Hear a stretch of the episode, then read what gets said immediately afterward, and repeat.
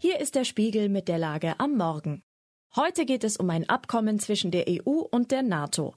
Wir schauen auf das Thema Gemeinwohl und wir beschäftigen uns mit dem brasilianischen Nationaltrikot. Spiegelredakteur Dirk Kopjowait hat diese Lage geschrieben. Am Mikrofon ist Sisi Forster.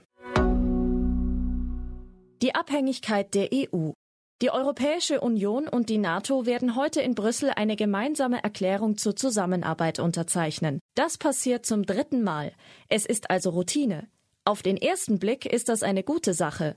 Wer sollte die EU bei einem Angriff verteidigen, wenn nicht die NATO? Aber darin liegt ein Problem. Die EU verlässt sich seit jeher auf die NATO. Deshalb hat sie versäumt, selbst für ihre Verteidigung zu sorgen.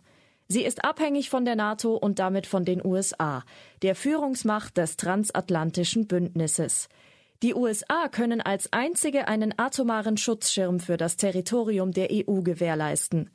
Solange das Verhältnis zwischen der EU und den USA einigermaßen gut ist, ist das ein kleines Problem. Mit einer möglichen zweiten Amtszeit von Donald Trump wäre es ein großes Problem.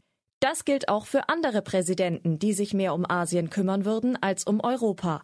Deshalb sei noch einmal gesagt, was schon hunderttausend Mal gesagt wurde. Die EU muss sich langfristig selbst verteidigen können. Debatte über die Rente. In Frankreich wird Ministerpräsidentin Elisabeth Born heute den Plan für eine Rentenreform vorstellen. Es geht vor allem darum, dass die Franzosen länger arbeiten. Bislang können sie mit 62 Jahren regulär in Rente gehen, manche weit früher. Das neue Ziel heißt wohl 64 oder 65. Dies ist nicht der erste Versuch von Frankreichs Präsident Emmanuel Macron, seinen Landsleuten mehr Lebensarbeitszeit zuzumuten. Bislang ist er damit gescheitert. Auch diesmal wird mit heftigen Protesten gerechnet.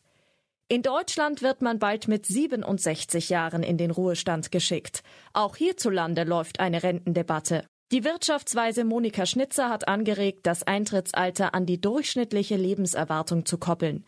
2061 könnte man so bei 69 Jahren landen. Hat es Frankreich besser? Nicht unbedingt. Dort liegt die durchschnittliche jährliche Arbeitszeit bei rund 1500 Stunden, in Deutschland bei rund 1350. Ein symbolträchtiges Trikot. Das Trikot der brasilianischen Nationalmannschaft galt über Jahrzehnte als Symbol der Schönheit. Es stand für eleganten, mitreißenden Fußball. Pelé, Zico, Ronaldo, Ronaldinho und Neymar haben dieses Trikot getragen.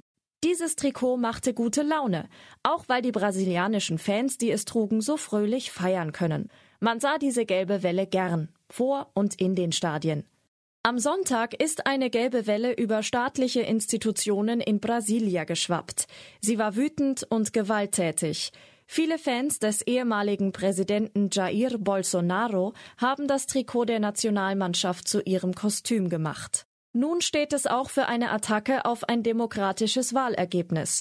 Es steht für einen Angriff auf demokratische Institutionen. Vom Symbol der Schönheit bleibt nicht mehr viel.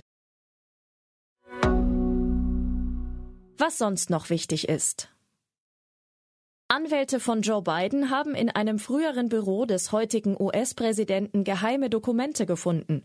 Sein Amtsvorgänger Donald Trump nutzt die Meldung als Steilvorlage. Ein schweres Erdbeben hat Indonesien erschüttert. Es hatte die Stärke 7,6 bis 7,9, dauerte etwa zwei Minuten und löste über hunderte Kilometer Erschütterungen aus.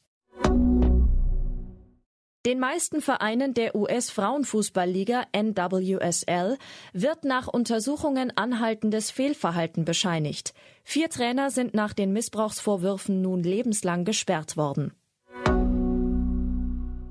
Soweit die Lage am Morgen. Alle aktuellen Entwicklungen finden Sie auf spiegel.de. Wir melden uns hier wieder mit der Lage am Abend.